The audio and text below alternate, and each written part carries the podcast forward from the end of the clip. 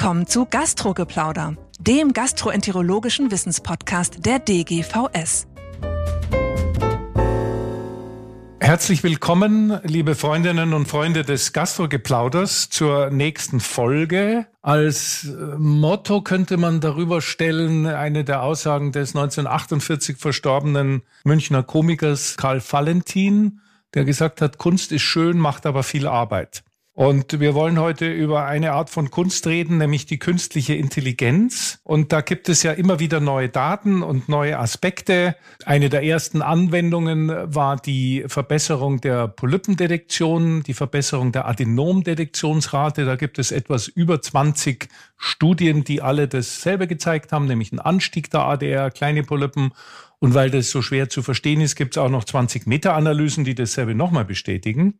Und ich begrüße ganz herzlich jemand, der sich sehr damit beschäftigt, auch kritisch auseinandersetzt, nämlich aus Würzburg, Alexander Hann, mit einer neuen Professur für künstliche Intelligenz oder wie heißt das genau, lieber Alexander? Hallo erst einmal. Sie heißt digitale Transformation in der Gastroenterologie. Gut, das klingt natürlich besser zugegebenermaßen. Also herzlich willkommen und vielen Dank, dass du uns Rede und Antwort stehst. Ich danke, dass ich dabei sein kann. Es gibt ja jetzt ein paar Studien, die mal geguckt haben, was passiert denn eigentlich, wenn die KI dann irgendwo implementiert wird. Also im, äh, die sogenannten Real-Life-Studien. Und das sind ja eigentlich, wenn ich recht erinnere, jetzt drei in letzter Zeit erschienen, die etwas ernüchternd sind. Was sagst du dazu? Also ich verfolge jetzt den Verlauf der künstlichen Intelligenz zur Polypendetektion nun schon seit einigen Jahren und wir hatten, wie du schon gesagt hast, große Hoffnung in diese Technologie. Zum einen, weil sie in der Praxis schon das hält, was sie verspricht. Also sie entdeckt Polypen schneller als die Untersuchenden. Und die randomisierten Studien, wie du es gesagt hast, haben das auch so gezeigt. Die ersten randomisierten Studien sind hauptsächlich in China gelaufen und waren monozentrisch. Und somit waren wir sehr überrascht, als eine Studie aus Israel letztes Jahr publiziert wurde, in der sich, wenn man vergleicht vor und nach Einführung, zeigte, dass die Anzahl an Polypen runtergegangen ist, aber auch die Adenomdetektionsrate runtergegangen ist. Im Vergleich zu den Routinedaten vor der Einführung der KI. Genau, hm? also die haben Zeiträume untersucht nach der Einführung versus davor. Dementsprechend ist es keine randomisierte Studie. Qualitativ auch dementsprechend kann sie nicht so gut gemacht worden sein. Aber das Ergebnis überrascht trotzdem, weil man ja erwartet hätte, dass es vielleicht mindestens gleich bleibt. Aber stattdessen ging die Adenomdetektionsrate und die Polypendetektionsrate signifikant runter. Jetzt kann man ja sagen, okay, eine Studie, was sagt das schon? In anderen Krankenhäusern mag das anders sein.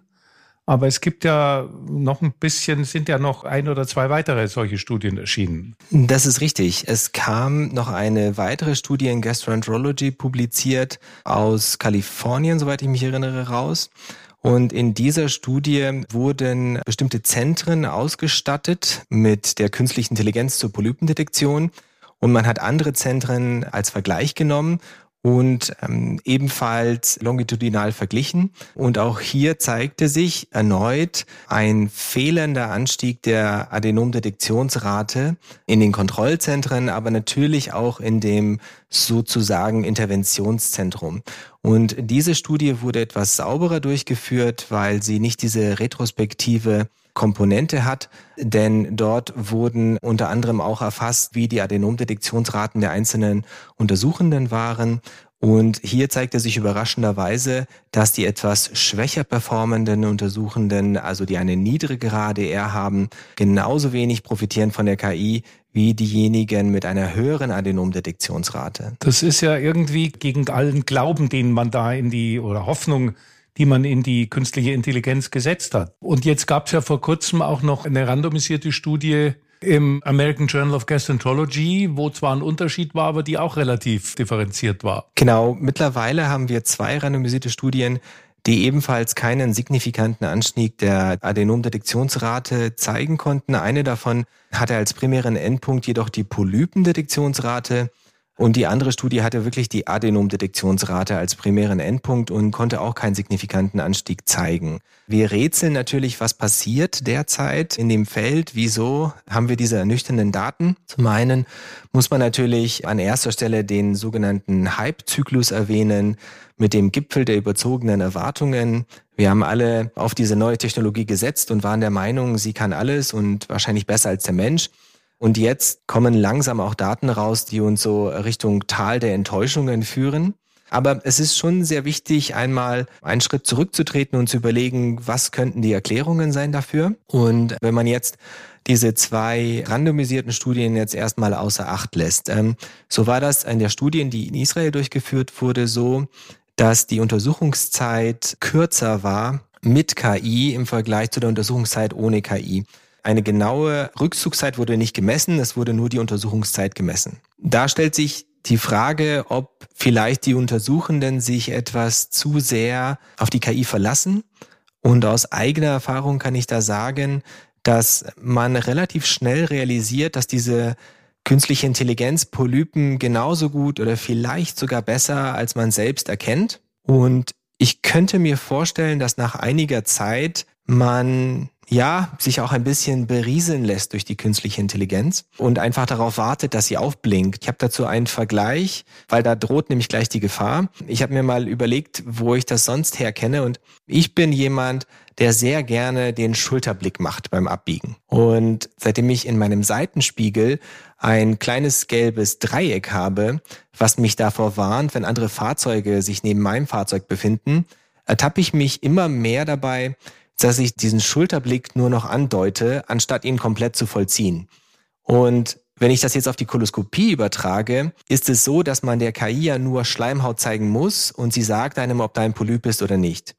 Aber ich könnte mir gut vorstellen, dass anstatt, dass man wirklich kreisförmig das Kolon hinter jeder Falte absucht, man diese kreisförmige Bewegung vielleicht nur andeutet oder schneller als üblich vollzieht, weil man daran gewöhnt ist, dass einem schon ein grünes Rechteck einem zeigen wird, dass da ein Polyp ist. Und wir haben Daten, die zeigen, dass wenn man doppelt so schnell zurückzieht wie normal, die künstliche Intelligenz daran wirklich eine Grenze hat und auch nicht mehr so gut Polypen erkennen kann. Also zu schnelles Bild betrachten mit dem Endoskop führt nur zu unscharfen Bildern, welche durch die KI nicht erkannt werden. Das sind ja lauter sehr interessante Befunde. Man könnte ja fast sagen, wenn man das zusammenfasst, KI macht schlampig. Eine der witzigsten Studien zu dem Thema kam ja von euch mit endoskopischen Azubis. Es geht ja auch in die Richtung. Vielleicht kannst du darüber auch mal kurz berichten. Wir haben uns gefragt, wie der Einfluss von künstlicher Intelligenz auf die Untersuchenden ist und haben Anfänger und Experten, Mitarbeiter in der Endoskopie alles haben wir eine Eye-Tracking-Brille aufgesetzt und denen Videos mit und ohne KI-Unterstützung gezeigt. Die Videos hatten teilweise Polypen, teilweise auch nur falsch positive Befunde. Und Anlass war eine ehemalige Arbeit, die zeigen konnte, dass die künstliche Intelligenz signifikant schneller Polypen findet als der Mensch. Und das konnten wir reproduzieren zum einen. Wir stellten aber dann fest, dass wenn man KI-Unterstützung hat als Mensch, dieser Vorteil überträgt sich dann nicht mehr. Also man ist dann genauso langsam beim Polypendetektieren wie ohne KI. Das ist das eine. Aber als Nebenprodukt stellten wir fest, dass mit der Zeit diejenigen, die die Bilder betrachteten oder die Videos betrachteten, hinsichtlich der Blickdistanz immer mehr abgenommen haben. Das heißt, die hörten am ehesten auf, das Bild genau zu untersuchen und im Speziellen die Anfänger tendierten dazu, nur noch in der Mitte des Monitors zu schauen und so vermuten wir darauf zu warten, dass grüne Kästchen aufleuchten. Das heißt, die verlassen sich auf die KI und gucken nur in die Mitte, während die anderen brav rumgucken, wie man es uns allen beigebracht hat. Das ist ja jetzt nicht so ein gewünschter Effekt, aber ist, vielleicht ist das unvermeidlich. Das stimmt. Wie kommen wir da wieder raus? Kann die KI da nicht gegensteuern?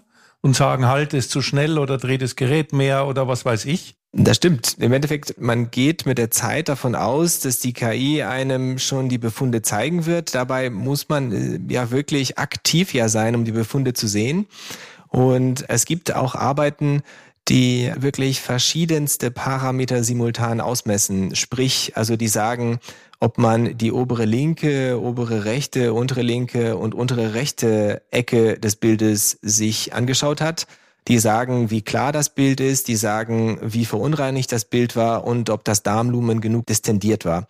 Solche Arbeiten gibt es. Das Problem, was ich mir dabei immer stellt, ist, wenn man so viele Messwerte hat, die einem etwas über die Qualität der Untersuchung, die man gerade durchführt, zeigen, da hat man erst recht keine Zeit mehr, sich das Endoskopiebild anzuschauen, weil man ja eigentlich auf sämtliche Messwerte achten muss, ob man wirklich jeden Winkel gesehen hat. Das ist witzig, was du sagst. Ich habe oft das Gefühl, wenn das Kolon bisschen zu schmutzig ist und man sehr mit der Reinigung beschäftigt ist, dann bitte ich immer die Schwester oder den Kollegen auf Polypen zu achten weil meine Aufmerksamkeit ist dann woanders. Das ist da wahrscheinlich genauso, ne? Am Ende des Tages. Definitiv. Diese künstlichen Intelligenzen, die haben jetzt Einzug gehalten, können immer mehr entdecken, können immer mehr zeigen, aber ich finde, es muss mehr Forschung auch in dem Bereich sein, was ist sinnvoll zu zeigen und wo überfordern wir die Untersuchenden oder vielleicht auch, wo machen wir die Untersuchenden zu abhängig. Verstehe. Also wenn wir zusammenfassen, dann, du hast es ja schon gesagt, äh, sind wir in diesem Innovationszyklus, wo jetzt die Ernüchterung folgt. Die dritte Phase ist ja das sogenannte Plateau of Realism.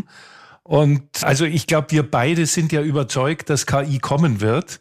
Es ist nur eben wahrscheinlich mehr Arbeit und ein mühsamerer Weg, als man sich so anfangs erträumt hat. Wie wird es denn deiner Meinung nach da weitergehen? Das, es muss ja auch ein Fazit für die Praxis sein.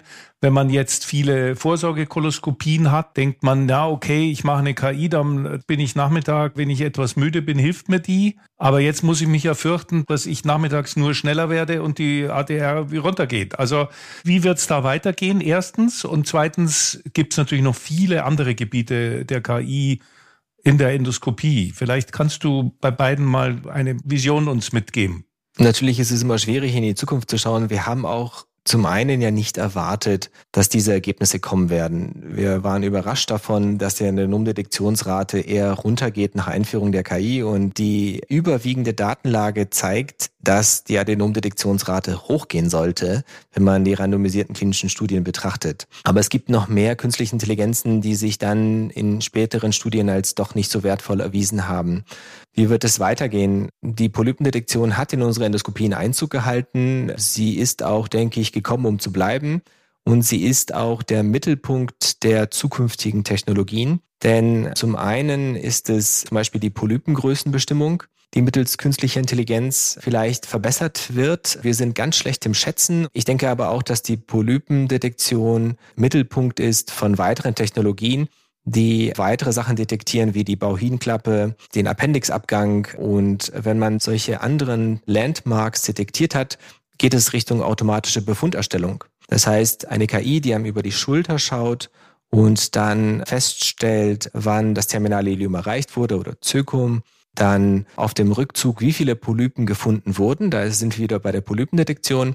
Wie sie abgetragen wurden, da wären wir bei Instrumentenerkennung auch alles gelöste Probleme in diesem Feld. Und dann ist es ein sehr kleiner Schritt dazu, dass man von all diesen ganzen Events, die während einer Koloskopie passieren, Einzelbilder macht für einen Bildbericht und gleichzeitig auch diesen Bericht mitverfasst. Das ist ja ein sehr umfassendes Konzept, aber im Prinzip beruht es ja darauf, dass die KI Hilfestellung bietet in allen Facetten, die die Koloskopie so hat, auch in den nicht wissenschaftlichen, in den ganz banalen, die vielleicht im Alltag ja oft viel wichtiger sind. Jetzt nochmal ein Punkt zur Größenbestimmung. Also wir stellen alle Papers, über die Herr Hahn hier redet, dann auch online an. Sie können es nachlesen. Was er gerade erwähnt hat, ist ein erschienenes Paper in Endoskopie, wo es um die Größenmessung geht. Jetzt denkt man ja, wenn man nicht viel Erfahrung hat, wieso Größenmessung, da gibt es ein Kästchen, wo ist denn das Problem? Aber das Problem scheint, ja, da gibt es mehrere, aber eines ist der Abstand. Und es gibt andere Lösungen, kommerzielle, die das ganz kompliziert mit Laser messen und dies und jenes. Und ihr habt ja da eine erfrischend einfache Lösung genommen, nämlich einfach den Wasserstrahl. Der muss dann auf den Polypen gerichtet sein. Oder wie funktioniert das? Also der Ingenieur aus meiner Arbeitsgruppe, Sudarevic heißt er, hat wirklich viele Experimente im Vorfeld gemacht. Wir haben dabei festgestellt, dass dieser Wasserstrahl, wenn die Intensität auf hoch gestellt wird, wahrscheinlich über circa vier Zentimeter konstant gerade verläuft und auch immer die gleiche Dicke hat. Und Was die künstliche Intelligenz macht, ist nur den Punkt beschreiben, wo der Wasserstrahl die Mucosa trifft. Und mit diesem Punkt, der ist geeicht, anhand von unseren Experimenten haben wir das gemessen, wissen wir den Abstand zwischen Endoskop und der Mucosa und wir wissen auch, wie dick der Wasserstrahl in diesem Bereich ist und damit haben wir genug Werte, um eine Beziehung zu setzen zu dem Kasten um den Polypen und damit können wir die Polypengröße sehr genau, wahrscheinlich also im Untermillimeterbereich bestimmen. Gut, also auch wieder eine erfrischend einfache Lösung. Das bringt mich fast ein bisschen zur abschließenden Frage. Also eigentlich sind es zwei. Das eine ist die Zukunft, das hast du ja zum Teil beantwortet. Da hätte ich eine Frage noch, was immer rumgeistert, endoskopische Histologie. Was glaubst du da, wird das kommen? Wann wird das kommen? Wo sind die Hindernisse? Vielleicht kannst du da ein kurzes Statement dazu abgeben. Das ist auch ein Thema, das direkt nach der Polypendetektion en vogue wurde. Dabei geht es darum, dass man unterteilt in hyperplastische Polypen und adenomatöse Polypen. Und Geräte gibt es schon zu kaufen. Die Firma Medtronic hat eins auf den Markt gebracht und die Firma Fuji hat eins auf den Markt gebracht. Derzeit sind beide Systeme limitiert zu Adenom versus Nicht-Adenom und beide Systeme können hyperplastische Polypen von sessil serratierten Läsionen nicht unterscheiden. Damit ist schon mal eine große Limitation da. Und sie geben bei weitem einem nicht das aus, was einem der Pathologe oder die Pathologin ausgibt, sprich tubulär, vilös, tubulovilös sondern wirklich nur diese einfache Klassifikation. Also ich denke, da stehen wir noch am Anfang einer Technologie, die noch verbesserungswürdig ist. Wie wird denn sowas entwickelt? Also Polyp ist ein ganzes Adenom und ein ganzer Hyperblast oder meinetwegen auch ein ganzes SSL ist ja noch relativ einfach. Aber wie ist es mit differenzierten Histologien? Wo verschiedene Entzündungs- oder Dysplasiegrade nebeneinander existieren und der Endoskopiker das mit seinem Auge ja wahrscheinlich eher nicht so gut erkennen kann. Ist das ein Feld? Wird das bald kommen oder ist das zu viel Arbeit? Ich denke, da arbeiten viele daran. Aber was vielleicht ein bisschen Zukunftsmusik ist, aber das, wo wir hin sollten, ist, einen zusätzlichen Menschen aus der Gleichung rauszunehmen, sprich denjenigen, der mit dem Mikroskop das Ganze beurteilt. Es wäre natürlich traumhaft, wenn man die künstliche Intelligenz mit dem endoskopischen Bild füttert und dem histologischen Bild, anstatt mit dem endoskopischen Bild und dem Bericht des Pathologen, der, wie wir wissen, auch gewisse Grenzen hat. Also du glaubst, dass über die Oberflächenerkennung vielleicht auch am Ende des Tages, wie lang es auch immer dauert, ob es jetzt ein, zwei, fünf oder zehn Jahre sind, dann eine zuverlässige Histologie, die vielleicht auch noch auf Zweitmeinung und so weiter beruht, geliefert werden kann. Genau, dass das Bild die Histologie liefert, anstatt ja, weil wir einfach wissen, dass der Pathologiebericht teilweise ähm, auch verschiedene, also dass ein Histologiebild unterschiedlich interpretiert werden kann. Das heißt also, dann wird ein objektives Bild zu einem anderen objektiven Bild umgewandelt. Das ist vielleicht so die sauberste Lösung. Gut, wenn wir mal zusammenfassen, glaube ich, ist unser Fazit, dass die KI ist nicht aufhaltbar es ist wahrscheinlich normal, dass bei einer neuen Technologie auch es mal Phasen gibt, wo man ein bisschen erschöpft ist und feststellt, so glatt ist der Durchmarsch doch nicht. Die KI sollte nicht nur die Bildgebung beinhalten, sondern auch Qualitätsparameter, die Logistik vereinfachen, unsere Arbeit erleichtern. Das wird zwar gesagt, aber wahrscheinlich manchmal ein bisschen übersehen, ist auch nicht ganz trivial, bis hin zu welches Endoskop wird wann benutzt und ist in der Aufbereitung und lauter solche Dinge, um die wir uns sonst schmerzhaft kümmern. Eine vielleicht ein bisschen gemeine Frage, aber doch wichtige habe ich am Schluss, nämlich die Verfügbarkeit. Ihr habt ja öfter gezeigt, dass man mit einem tollen Team viele Dinge selbst machen kann und stellt das dann auch öffentlich zur Verfügung. Wie wird sich denn dieses Rennen entwickeln, sozusagen Public Domain versus kommerziell? Das ist ein sehr spannendes Thema, weil wir jetzt ja viele reden über ChatGPT als Large Language Model, welches sehr viel kann, von vielen verwendet wird, aber immer noch proprietären Hintergrund hat. Das heißt, niemand weiß, was dahinter steckt. Und genauso ist das bei den künstlichen Intelligenzen, die Polypen erkennen. Wir wissen derzeit nicht, womit sie gefüttert wurden und dementsprechend können wir auch wenig Aussage darüber treffen, wie verlässlich ihre Antworten sind. Die Wahrscheinlichkeit ist sehr groß, dass die künstlichen Intelligenzen zur Polypendetektion nicht mit Patienten mit chronischen Darmentzündungen trainiert wurden. Dementsprechend werden sie die Polypen bei diesen Patienten, diese flachen dysplastischen Läsionen am ehesten nicht entdecken und sollten dafür nicht verwendet werden. Wie steht es aber mit anderen, mit hereditären Tumorerkrankungen? Das wissen wir alles nicht und deshalb ist es sinnvoll, Software so offen wie nur möglich zu verbreiten und zu kommunizieren, damit gerade solche Grenzen besser wahrgenommen werden, dass man auch Aufklärung schafft. Dafür ist das Modell geeignet, dafür ist es nicht geeignet. Und das geht halt nur über ja, Open Source Software. Gut, ein klares Bekenntnis war am letzten Ende auch ein klares Bekenntnis zu universitärer Beschäftigung damit. Du machst das ja, das ist jetzt dein Hauptfokus in den nächsten Jahren. Herzlichen Glückwunsch von meiner Seite und ganz herzlichen Dank für diesen Ausblick. Wir haben viel gelernt, finde es ganz spannend. Wir sind so ein bisschen in der Zwischenphase, aber aufgeben ist keine Option. Herzlichen Dank und Ihnen herzlichen Dank fürs Zuhören. Wenn Sie Fragen oder Anregungen haben, schreiben Sie uns. Schauen Sie auf die Internetseite der DGVS. Da ist die Hintergrundliteratur der spannenden Studien, die in Würzburg und anderswo gemacht werden. Und auf Wiederhören und bis zum nächsten Mal. Das war Gastrogeplauder der gastroenterologische Wissenspodcast der DGVS. Alle Informationen und Links zur Folge finden Sie in den Show Notes und unter dgvs.de slash podcast. Haben Sie Feedback oder Fragen zur Folge oder möchten Sie ein Thema vorschlagen, dann schreiben Sie uns an podcast.dgvs.de.